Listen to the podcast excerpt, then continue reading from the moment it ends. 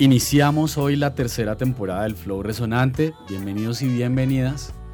Les habla Andrés Valencia, compositor musical, productor e innovador social. Hoy tenemos a un invitado muy especial, alguien a quien conozco hace años, o bueno, tuve la oportunidad de interactuar con él poniendo música en el colegio, en el Salón Francisco el Hombre. Pasados los años nos volvimos a encontrar en un evento del colegio y bueno, hemos compartido unos temas de los cuales vamos a hablar hoy. Se trata de Germán Jaramillo. Él es coach intuitivo, melómano, amante de conocer al ser humano. Ha vendido cuanta vaina, él ya nos, va a contar un poco más en, el, en primaria y bachillerato. Trabajó en Tower Records eh, en Bogotá, Quito, Medellín durante cuatro años. Fue gerente en Pizza Pizza durante 12 años lleva 12 años estudiando y haciendo terapias y coaching. Principalmente en los últimos cuatro años se ha dedicado tiempo completo a, este, a esto. Se considera una persona que le gusta ayudar a los demás, sobre todo a que puedan entenderse y a conocer la compasión. Bueno, Germán, muy bienvenido a la tercera temporada del Flow Resonante. Hola Andrés, muchas gracias por tenerme acá. Bueno, pues vamos a empezar con, con buena música. ¿Qué, con qué música fluyes? De todo un poquito, depende del momento, ¿no? Desde rock de los 70s, un Zeppelin, y después puedo pasar a un pop de los 80s muy fácilmente, medio crossover de un lado para otro, pero todo depende del momento. Y soy de los que feliz escuchando una canción 20 veces seguidas, pero no, todo depende del momento. Yo recuerdo que en esa época le dábamos duro a Led Zeppelin ahí en Francisco del Hombre. me acuerdo que lanzamos el Division Bell de Pink Floyd. También. Sí, con la pena salió, calientico ahí del horno. ¿De dónde vino, de dónde venía lo de Francisco el Hombre, por cierto? Yo me acuerdo de una generación más antigua a la mía. Alguien habló de eso y empezamos a sacar el equipo ahí de, de la oficina y empezamos a poner música un día para otro. Y, y ya, y, y, los que se querían pegar, que éramos como cinco personas nomás poniendo música a todo volumen ahí en el patio. De todo el recreo, mm. sí. Bueno, entonces, además del rock de los 70 ¿qué te apasiona? ¿Qué, ¿Qué, te motiva a levantarte cada mañana? Pues lo que yo hago hoy en día, ¿no? Que es eh, trabajar con la gente, ayudar a que se conozcan. Yo creo que uno de los mayores dolores de la humanidad es que la gente no, no se acepte, no se quiera, y no de la forma narcisista, sino de verdad aceptarse, de verdad quiere estar en una posición donde me siento cómodo conmigo mismo. Y lo que he querido es ayudar a la gente a que se sienta mejor consigo mismo. Eso es lo que me despierta todos los días. Y todo lo que hago, casi que lo hago alrededor de eso, ni siquiera lo considero un trabajo, lo considero ya una forma de vivir. Es decir, que tú es una combinación de, de hobby con profesión, con placer que se fundamenta en ayudar a los demás a conectarse consigo mismos. Exactamente, sí. ¿Y qué experiencia te ha marcado en la vida? Yo creo que ha habido dos. Uno, cuando tuve 18 años, la muerte de mi mamá de cáncer, siendo hijo único, digamos que eso fue para mí un momento cumbre porque digamos que eh, hay rompió un momento en mi vida muy importante, que fue, para mí la espiritualidad es bastante importante y en ese momento yo rompí con toda la espiritualidad en mi vida, toda la religión, todo lo que tenía que ver con Dios o cualquier cosa. Digamos que eso fue la gota que rebosó la copa. Y eso marcó mucho porque hizo que yo empezara a creer más en mí como una forma de empoderamiento. Ya no dependía de algo que en ese momento era fuera de, de lo que yo soy, como era en ese momento pensando que Dios era. Y digamos que el otro momento hace fue hace 12 años que hizo que yo empezara esta nueva carrera que era una quiebra económica que tuve yo, todo en búsqueda de lo que vamos a hablar hoy en día, el éxito y toda esta parte, por tratar de conseguir eso casi que a las malas, hizo que yo estuviera en un momento dado de, de, la ambición rompió el saco, como dirían por ahí, y terminé completamente en, en el peor momento de mi vida y, y digamos como que eso fue un, momento importante porque dije, o continúo por el camino que voy y ya me iba terminando casi que muerto en una cárcel, porque estaba tomando unos pasos que no había tomado con la gente que no, no debía estar metido con, o lo he envuelto a mi vida completamente de 180 grados. Y ahí fue como quedarme, yo mismo me di otra oportunidad, digámoslo así, como que la última oportunidad y ahí fue donde ya empecé a crear y a encontrar muchos medios y libros, todo que me llevó a lo que estoy hoy en día. Y entonces, ¿de, de qué fracaso te sientes orgulloso? La quiebra, absolutamente. Y para mí, yo, yo tengo una filosofía que yo no siento que haya hecho fracasos en la vida. Yo creo que todo lo que hacemos, digámoslo así, lo hacemos con lo que sabemos y lo que tenemos a la mano. Yo no pienso que hacemos algo malo, a pesar de que puede tener unos resultados negativos y puede hacer daño a otros, pero ese cuento de que hacemos algo malo no creo, porque es que... No hay resultados negativos. Sí, porque es que además de eso es muy fácil hoy decir cometí tales errores hoy, porque hoy tengo un conocimiento y una experiencia diferente. En su momento decir que hice algo malo, pues sería como, como ser injusto conmigo mismo porque yo en ese momento intenté hacer lo mejor posible con lo que sabía y curiosamente y hasta irónicamente lo estaba haciendo en amor propio, por mi propio bien. Y eso es lo que yo pensaba. Entonces, eh, yo no considero o creo en los fracasos, tampoco creo en esa pregunta que típico hacen, ¿qué te dirías al Herman de hace 20 años? Nada, porque de pronto en ese momento, aunque me diría lo que quisiera decirme, ¿cómo sé que eso me haría los resultados que hoy en día quisiera? Es imposible. Es decir, que la curva de aprendizaje es la curva de aprendizaje y no hay manera de saltarse esos pasos. Exactamente. somos hoy en día fruto de lo que somos en base a todo el camino que hemos ido tomando, para bien y para mal. Exactamente. Y si hay algo que no me gusta hoy, pues busco cómo cambiarlo. Claro. En vez de decir, es que hice algo malo en el pasado y gracias a eso estoy mal hoy. No, porque de pronto haciéndolo bien, ¿cómo sé que me lo hubiera hecho? ¿Cómo estaría hoy? Es como el cuento cuando uno tenía pareja y lo deja uno la pareja uno en ese momento sentía que había perdido la persona o la única persona que lo podía uno amar, supuestamente. Que ya nunca voy a encontrar a nadie parecido. Al cabo de los años, lo más seguro y lo, que nos ha pasado es que decimos, menos mal me dejó esa persona, menos mal no estoy con esa persona. Fue lo mejor que me pudo haber pasado. y no es porque tengo hoy en día una relación, sino que digo, yo sé, era, era completamente incompatible con esa persona, me hicieron un favor. Entonces, ahí es donde yo digo, hablar de fracasos y eso es complicado. Entonces, ¿qué, ¿Qué te lleva a volverte coach? ¿En qué momento? Qué, ¿Cuál fue el campanazo que dice yo me voy a dedicar a ayudar a los demás? Quiero... Cuando tuve la quiebra encontré un libro, irónicamente, que era eh, basado en la espiritualidad. Yo digamos que todo lo que veía eh, pensaba que yo no quería tener nada más con Dios, ni con espiritualidad, ni con religión, ni nada. Encontré un libro que se llama Conversaciones con Dios. Y digamos que eso fue un libro a nivel espiritual de los más prácticos que he encontrado yo, de tal manera que yo pude entenderme a mí y al mundo y a todo lo que nos rodea de una forma diferente. Una vez empezando a leer eso, empecé a encontrar un camino como de ayudar a los demás. No sé qué me disparó, pero digamos que esto es algo que me encontró a mí. Yo no soy de las personas que cuando estaba en el colegio, uy, quisiera ser psicólogo, quisiera ayudar, nada. Yo era muy muy cerrado a hacer negocios y plata. Eso era para mí la única motivación que yo tenía anteriormente.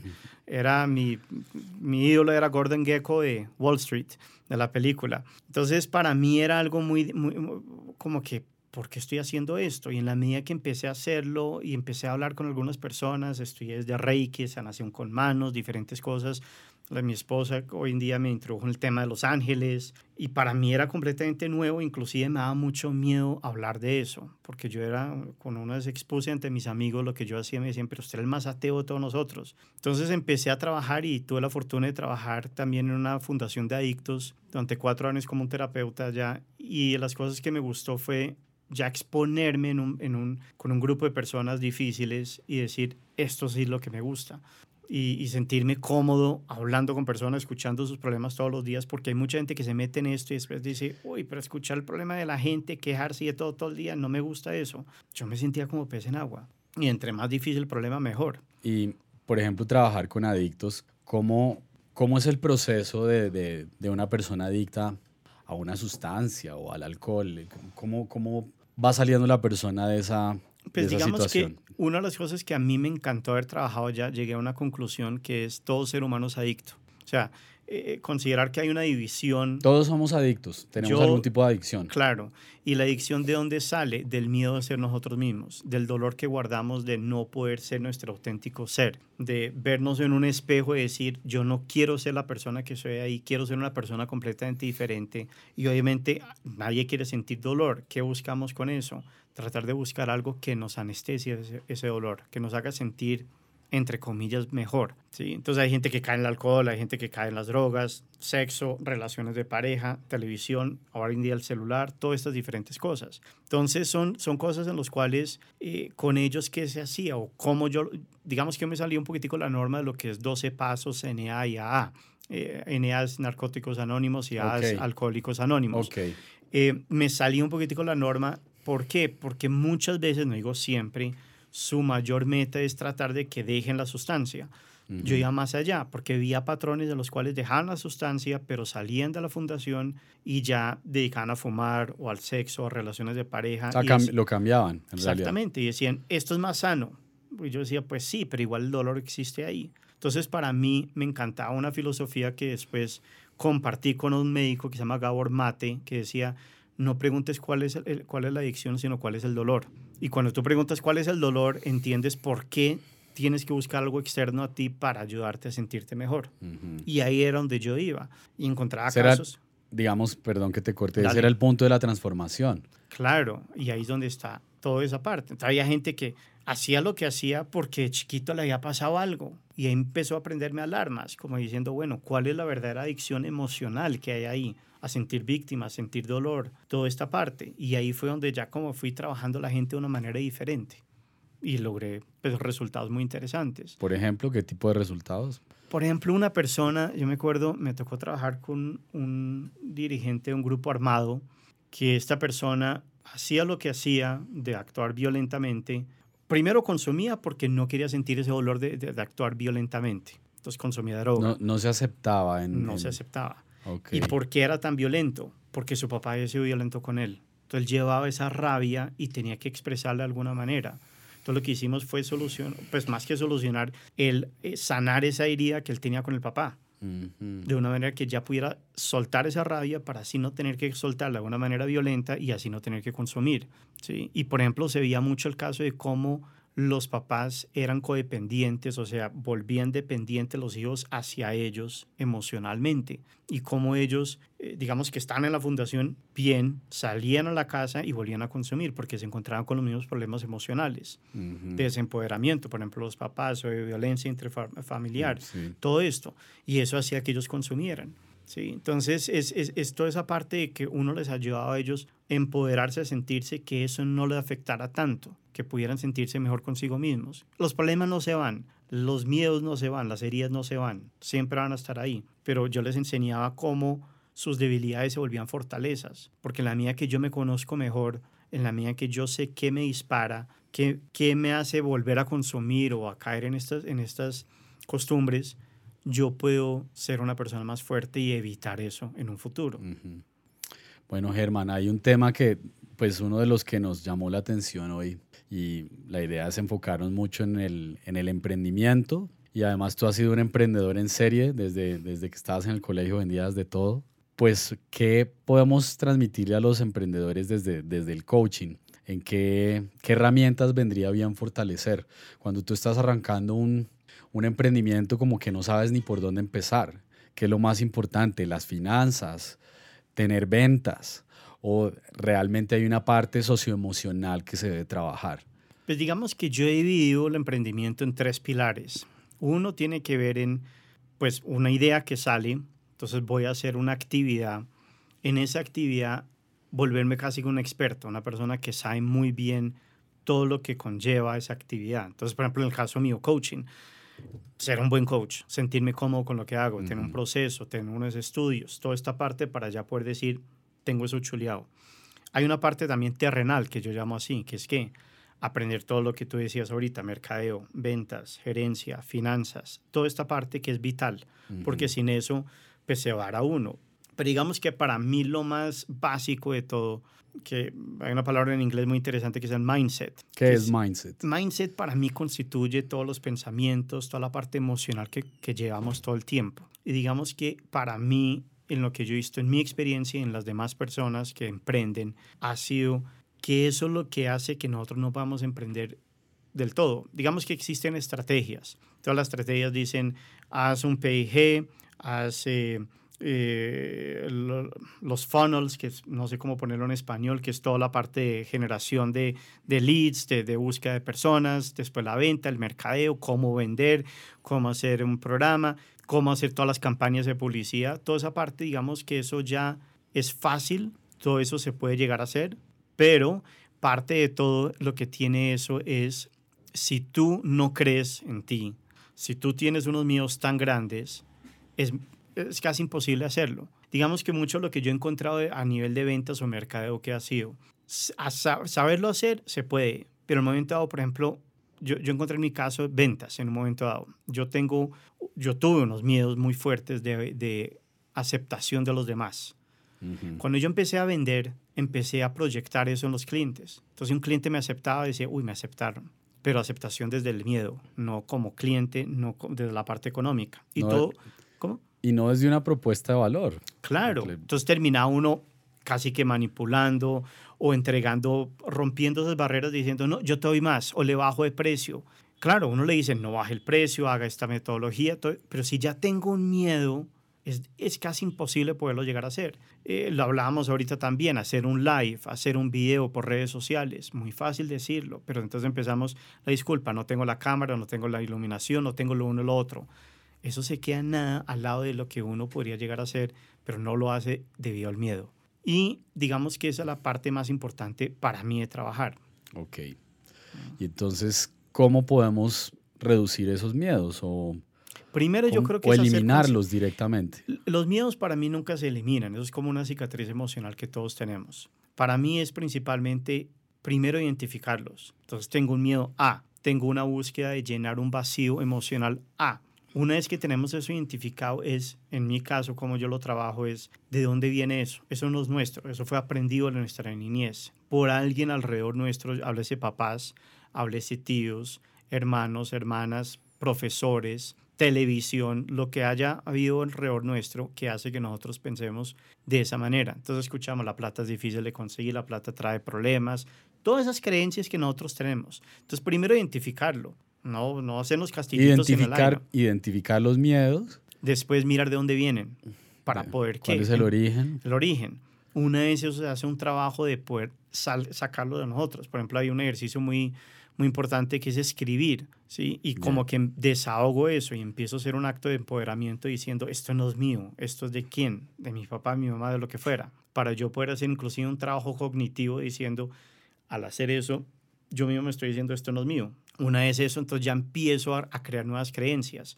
Las nuevas creencias se crean desde muchas perspectivas, desde la acción, no solo diciéndolo, sino también qué es lo que yo estoy haciendo, si está haciendo eh, de acuerdo a esos nuevos pensamientos que yo tengo. Y esto es un hábito. Afortunadamente llevamos 30, 40 años, no sé, 20 años repitiendo lo mismo. Cambiarlo un día para otro es imposible. O sea que parte de eso es identificar los miedos, venir, entender de dónde vienen y luego empezar a cambiar. Es un, es un hábito, es un hábito mental. Claro. Y De un tipo de pensamiento, de una serie de preguntas que me hago constantemente, mm. sobre las que no estoy tomando realmente conciencia. Simplemente esas, esas, entiendo yo lo que estás diciendo, es como que ese tipo de pensamiento me lleva a orar de una manera. Claro. Y, y a lo mejor pues de manera destructiva. Entonces la idea es romper ese tipo de pensamiento, ese, ese pensamiento destructivo y empezar a formular otro tipo de pensamientos. Puede ser... Sí, porque es que, a ver, ¿cómo la cuestión acá? Nosotros tenemos una memoria, que fue lo que creamos de chiquito. Eso va generando un pensamiento. El pensamiento nos lleva a una emoción y la emoción nos lleva a un acto. Pero lo peor de todo es que seguimos repitiendo lo mismo, seguimos reforzando eso. Entonces aquí la idea es quebrar ese círculo vicioso creando una nueva forma de pensar y cogiéndonos en el acto. Esto es, eh, ahí es donde vuelve la famosa corriente del mindfulness o volvernos más consciente, donde día a día lo que estamos haciendo es cogiéndonos en el acto para poder crear algo nuevo. Bueno, ¿y qué, qué libros puedes, podemos recomendar a la gente que nos está siguiendo por las redes sociales y, y a través del podcast? Por ejemplo, para entender bien el, el cambio de pensamientos y creencias, hay un autor eh, norteamericano que se llama Joe Dispensa. Ah. ¿Lo conoces? Sí, sí. Él tiene un libro en español, Deja de ser tú, o Breaking the Habit of Being Yourself.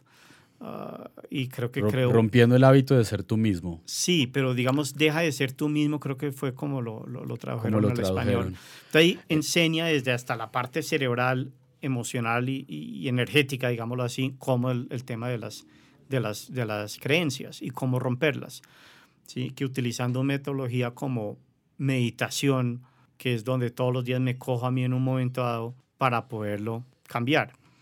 Eso es un libro muy interesante para poder mirar. Digamos que hay una corriente muy, muy interesante, PNL también, eso lo tocan mucho. Programación neurolingüística. Exactamente. Súper interesante. Que es otra forma. Eh, los libros de Grinder, que son de PNL, en fin. Pero a mí me gusta mucho Dispensa. Se me hace una persona muy práctica, digámoslo así, y explica todo de una forma, digámoslo, para todo el mundo. Bien. ¿Algún otro libro que pueda ser valioso? Pues ese inicialmente son como los, como introducción se me hace muy bueno. Ese, Bien. ese me gustó mucho a mí, por lo menos. Bien. Se habla de que, los, volviendo al tema de los miedos, una de las posibilidades es abrazarlos. ¿Qué quiere decir esto? ¿Cómo es esto de abrazar los miedos? Digamos que hay un dicho que dice lo que resiste persiste. Entonces mucha gente habla de cómo debes matar los miedos o destruirlos o eliminarlos. Eso es hacerle la guerra. Digamos que el miedo de dónde sale también, de una parte herida dentro de uno que lo que está buscando es amor. Lo que está buscando es, digamos que para mí está la, pirámide de Maslow con todas las necesidades, pero hay unas necesidades que para mí son aún más importantes, que es lo que tenemos todos ser humanos, dar y recibir amor. ¿Por qué uno tiene un miedo y qué es lo que uno está haciendo a través del miedo? Buscar recibir o dar amor de una forma no la mejor, obviamente, pero es una forma que hacemos de supervivencia para lograr esta parte. Se habla que un ser humano, por lo menos si no es tocado en los primeros años, y no recibe ese afecto, casi que puede morir. Entonces, ¿qué estamos tratando de hacer? De buscar alguna forma que, que sepan que yo existo y es un llamado de como de atención, hey, aquí estoy yo. Entonces, abrazarlos es primero también haciendo una parte con compasión con nosotros mismos. Si yo tengo este, este miedo es porque hay un vacío ahí, hay, algo que me está afectando. ¿Cómo lo puedo llenar? ¿Cómo lo puedo? Y no llenar de afuera, es llenar yo conmigo mismo. No buscar una pareja, no buscar un trabajo, no buscar la plata, que obviamente es necesario, pero eso me hace a mí, me crea a mí algo que se llama placer, que es un, como una felicidad momentánea, no es algo a largo plazo. Entonces, abrazarlo sí hasta cierto punto se considera porque cuando uno abraza algo, lo está haciendo con amor, uno no abraza por abrazar. Entonces, esto es una manera de, lograr como unirse uno consigo mismo, de mirarlo no como algo malo, sino, hey, esto es un llamado de atención por algo que debo empezar a mirar en mi vida para no tanto mejorar, sino cambiar. Ok, muy bien. Y hay otro, otro tema que me parece bien relevante y es, ¿qué es el éxito? Para ti, ¿qué es el éxito? Para mí el éxito se ha basado y cómo, cómo lo que yo estoy buscando es un momento donde yo me sienta en paz conmigo mismo. Ahorita hablábamos de, por ejemplo, yo considero que uno está vivo, digamos, en muchas partes, desde la parte racional, desde la parte herida, desde la parte como especial, bonita dentro de uno. Es la unión de todo. Muchas veces la gente no se siente bien consigo mismos y eso a mí se me hace triste. O sea, uno no se quiere, porque aparte de eso nos han dicho, no se puede uno querer porque se vuelve uno narcisista. Eso no es uno quererse. Narcisismo es de que yo me quiero y no quiero los demás. Para mí, cuando uno se quiere de verdad, uno empieza a mirar a los demás igual que uno, ni por encima ni por debajo. Entonces el éxito va para mí en el momento dado cuando uno se siente bien consigo mismo, me siento confortable con lo que yo soy, me puedo mirar en un espejo y darme gusto, me puedo sentir bien conmigo mismo, no necesito alguien o algo por fuera de mí que me haga sentir mejor, sino ya estoy bien conmigo mismo. Y yo creo que si, si todos nos sintiéramos bien con nosotros mismos, pues este sería un mundo diferente. Muy diferente. Mm. Mucho de lo que pasa hoy en día es que las envidias, las envidias todos los problemas, la violencia, es porque yo me siento mal conmigo. O sea, yo no es por justificar la violencia, pero pongámonos todos en un momento cuando hemos sido violentos, verbal o físicamente. No es porque estemos bien con nosotros mismos. Estamos por dentro muy mal, en un momento pésimo, con un miedo muy grande, aburridos de nuestra propia vida. Ahí es donde arrancamos la violencia. Si yo me estoy en paz conmigo mismo, es muy difícil, pues no puedo decir que nunca, pero por no poner un absoluto, pero yo nunca he visto a nadie, tampoco me ha pasado a mí, que yo estoy feliz con mi vida, feliz conmigo mismo y voy a ser violento con alguien. Claro, no es coherente. Más que coherencia es difícil. Ponte tú a mirar que estoy extasiado. Uy, alguien te hace algo. No lo vas a ver como algo malo. No le vas a pegar a nadie. Entonces, esa parte la que, la que uno dice, una vez que haya ese éxito, qué maravilla, porque ya podría lograr hacer algo muy diferente. Para mí eso es éxito y es yo con yo, porque mucho del éxito lo botamos por fuera. Me dejas pensando y es, ¿qué nos hace falta para ser más exitosos desde la definición que tú lo estás planteando? Yo creo que es primero ponernos en una posición donde tenemos que volvernos un poco egoístas. Ya cuando uno habla de egoísmo, la gente empieza a frenarse y a sentirse mal. Por ejemplo, lo difícil hoy en día de uno reconocer sus éxitos. La gente se pone a hablar bien de sí mismo y ya todo el mundo empieza a tan creído. No, pues ya se cree mucho. Y si uno ni siquiera se puede tomar ese tiempo, es difícil. Es, por ejemplo, el, famoso ejemplo de los aviones con la máscara de oxígeno. Uno le dice, primero póngase la máscara de oxígeno y después a los niños. Sálvese usted primero y así puede ayudar al otro. Claro, porque si me pongo a ayudar al hijo, Me puedo desmayar y los dos quedamos muertos o quedamos mal. ¿sí? Sí, aquí muchas veces yo ayudarme a mí, primero a mí. Primero yo coger esa posición, pero la gente lo ve mal. Y eso lo vemos desde el miedo. Entonces todo el tiempo esperamos que hagamos por los demás. Inclusive reconocemos mucho a las personas que hacen solo por los demás. Todos los grandes ídolos de la vida es que se dedicaron a los demás. Eso está muy bien. Yo no tengo nada en contra de eso. Pero si queremos empezar a cambiar es tomarme un momento para mí y empezar a ver qué es lo que me está afectando. Yo quiero dar más, yo tengo que estar mejor conmigo mismo. Si no estaría dando algo falso, algo hipócrita. Ay, sí, te quiero mucho y pongo carita bonita y de todo, pero pues, si no lo siento, ¿por qué lo voy a dar? Bien. ¿Y qué crees tú que en general nos falta a los colombianos? Ya no es un tema de éxito, sino en general, ¿qué sientes que nos falta por construir? Pues en Colombia andamos mucho en supervivencia. O sea, es todo el tiempo yo, yo, yo, yo, yo, yo, yo. Pero un yo es de una forma de que yo primero y de mal a los demás, a eh, las demás personas.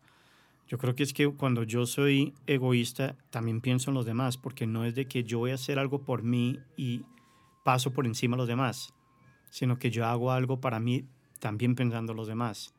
La idea es no afectar, en buen sentido la palabra, a nadie. Entonces aquí todo el tiempo es, somos felices de eh, la malicia indígena, entonces sacamos pecho por eso, empezamos a mirar cómo, si nadie me está viendo, voy a hacer algo.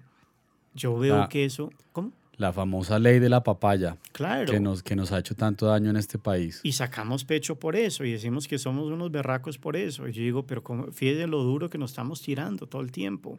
Y eso se termina devolviendo de una manera u otra. Aquí la idea es que nos podamos sentar en un espacio donde digamos, pensemos los demás.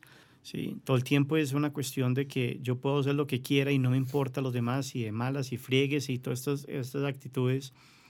¿En qué momento vamos a decir, oye, también aquí vivimos en comunidad y si ponen unas leyes es por algo? No busco cómo pasármelas encima siempre, mientras no me vean. ¿sí? Y es que no, yo no estoy de acuerdo con esa ley, entonces no lo voy a hacer. Pero pues, entonces si a uno no le gusta la ley, pues busquemos otro lugar donde haya unas leyes que se adapta más a lo de uno. Digamos que eso así es como tenemos que ir como ser humano. Y en todos lados hay leyes. Y yo creo que si pudiéramos empezar a respetarnos y a considerarnos de que ahí existen otras personas, podríamos encontrar algo mucho mejor y podríamos sentirnos que todos cumplimos y todo funcionaría mejor. Y yo creo que habría una, una mayor paz entre todos nosotros. ¿Qué opinas tú acerca de la empatía? Pues para mí es básico, pues ponernos, con, o sea, ponerme en los zapatos del otro, en lo que siente el otro, pues en lo que yo hago, pues es vital.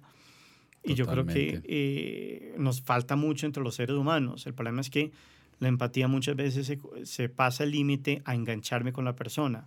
Entonces la otra persona siente un dolor, yo siento el dolor de la otra persona, caigo en un problema que es que ya me involucro. Y aquí la idea es, sentir el dolor para entender a la otra persona.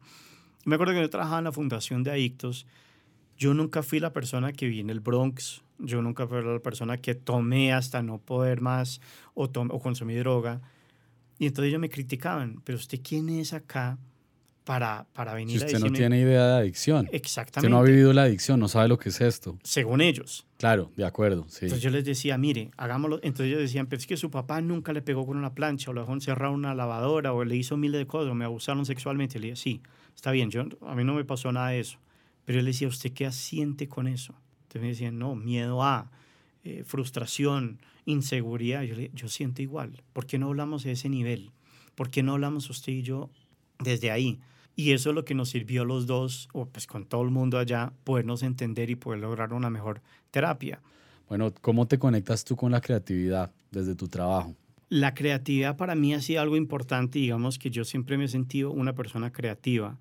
Es como permitir que salga. Uno muchas veces las trata de buscar a las malas y es que tengo que pensar en algo, no. Y, y, por ejemplo, ¿cómo la desarrollas? Es decir, ¿con qué tipo de... ¿Te gusta escribir? ¿Te gusta...? ¿Cómo yo lo... Pues una de las formas que yo más creo creatividad en mí es mirando por fuera. Lo que me incentiva o que me crea la creatividad en mí es, es, es mirar afuera lo que están haciendo otros. Y miro no solo desde coaches, sino miro desde negocios de, de retail o lo que sea, de ropa o y me empiezo como a generar ideas, qué es lo que ellos están haciendo, cómo lo hacen, y ahí cojo, en estos días estaba escuchando una idea sobre finca raíz, nada que ver con lo mío, pero me encantó la creatividad en cuanto a ahí. Y eso ahí mismo me genera mí ideas para hacer en lo mío. ¿Cómo entregar más valor? Por ejemplo, ¿cómo puedo dar más valor? Él lo hacía recogiendo basuras, una cosa así, pues yo lo hago a través de poder buscar una manera de entregar más valor a mis, a mis clientes. Entonces es como abrirse uno y, permitir que le llegue a uno. Yo sé que es muy difícil, pero antes uno es muy racional, pero es como mire para los lados. Hoy en día Internet nos ofrece mirar toda clase de cosas. Mire decoración, lea un libro, mire una revista. Bueno, ya por último, ¿qué, qué llamado a la acción podríamos brindarles a los emprendedores? Hemos hablado de varias habilidades blandas hoy, hemos hablado sobre el éxito, hablamos sobre los miedos y un último llamado a la acción para los emprendedores, para que puedan seguir creciendo y fortaleciendo sus ideas de negocio. Digamos que uno de los paradigmas que yo rompí siendo empresario fue para mí lo más importante eran las ideas, y me llegaban ideas todo el tiempo. Después escuché, las ideas no sirven para nada sin la acción. Entonces digamos que uno encuentra una brecha entre, uy, se me ocurrió tal idea y ahora tengo que ejercerlo. Digamos que estos son dos partes importantes y todo el mundo dice acción, acción, acción. Pero yo creo una parte en la mitad que es, vuelve a jugar el tema de los miedos y todo esto. Entonces para mí el mayor consejo es aprenda a conocerse, mire qué es lo que lo está deteniendo para poder tomar la acción que debe tomar. La acción ya sabemos todos qué debemos hacer mira que se, que se mete en el camino a nivel emocional. Más allá de las disculpas que no tengo plata, tiempo, mi familia, mis hijos, en el país donde vivo, todo eso. Es qué está pasando dentro de mí. Que si uno tuviera todo, la, ya, tiene todos los medios, plata, el local, la gente, los socios, todo, igual uno estaría tomando la acción, muchas veces no. ¿Por qué? ¿Qué es lo que lo detiene a uno? Y preguntarse uno casi que diariamente, y si se repite todos los días lo mismo, listo. Y si no, pues busque cuáles son los comunes denominadores ahí. Y otra cosa que yo, independiente de ser coach, es muchas veces busque a alguien que le ayude. Sí, de acuerdo. Muchas veces necesitamos a alguien por fuera. Yo tengo mi propio coach que me dice a mí, oye, usted no está viendo esto. Y necesitamos eso. Uno pierde objetividad consigo mismo. Requiere a alguien de afuera que le ayude a uno a ver lo que uno no, no quiere ver. Muchas veces uno dice, ah, yo ya lo sabía, listo. Entonces, entre los dos trabajémoslo. Y a mí una de las cosas que me gusta mucho el coaching es coger a la gente a la mano, empoderarnos los dos y ya después lo suelto para que siga solo. Pero necesitamos ese empujón muchas veces. Y hay mucha gente muy buena emprendedor que desafortunadamente le da miedo salir adelante solo. Y necesita ese empujón de alguien que confíe en él, que le dé las herramientas y le ayude a trabajar esos miedos para poder hacer y tomar la acción que debe tomar. Bueno, genial. Germán, ha sido un placer. Creo que es, esto da para muchos capítulos, la verdad. Toda esta conversación de, bueno, para fortalecer el emprendimiento. Entonces, pues te estamos muy agradecidos por este tiempo, por este espacio, por todo lo que nos has comentado, por los libros que inclusive compartiste. ¿Y dónde podemos ubicarte? La gente que quiera seguirte, ¿en dónde puede...? En mi página web o en redes sociales, mi nombre escribe H-E-R-M-A-N Herman o Herman o no Hernán o Herman con G.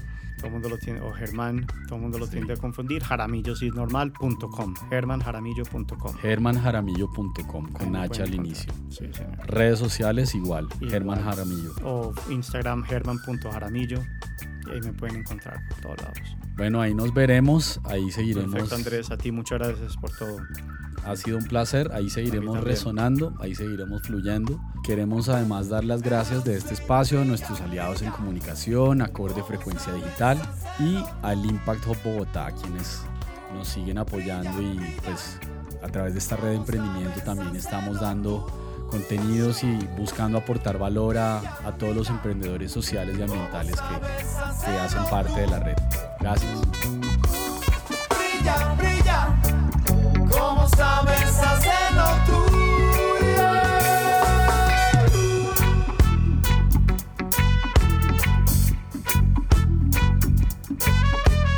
Dancing like a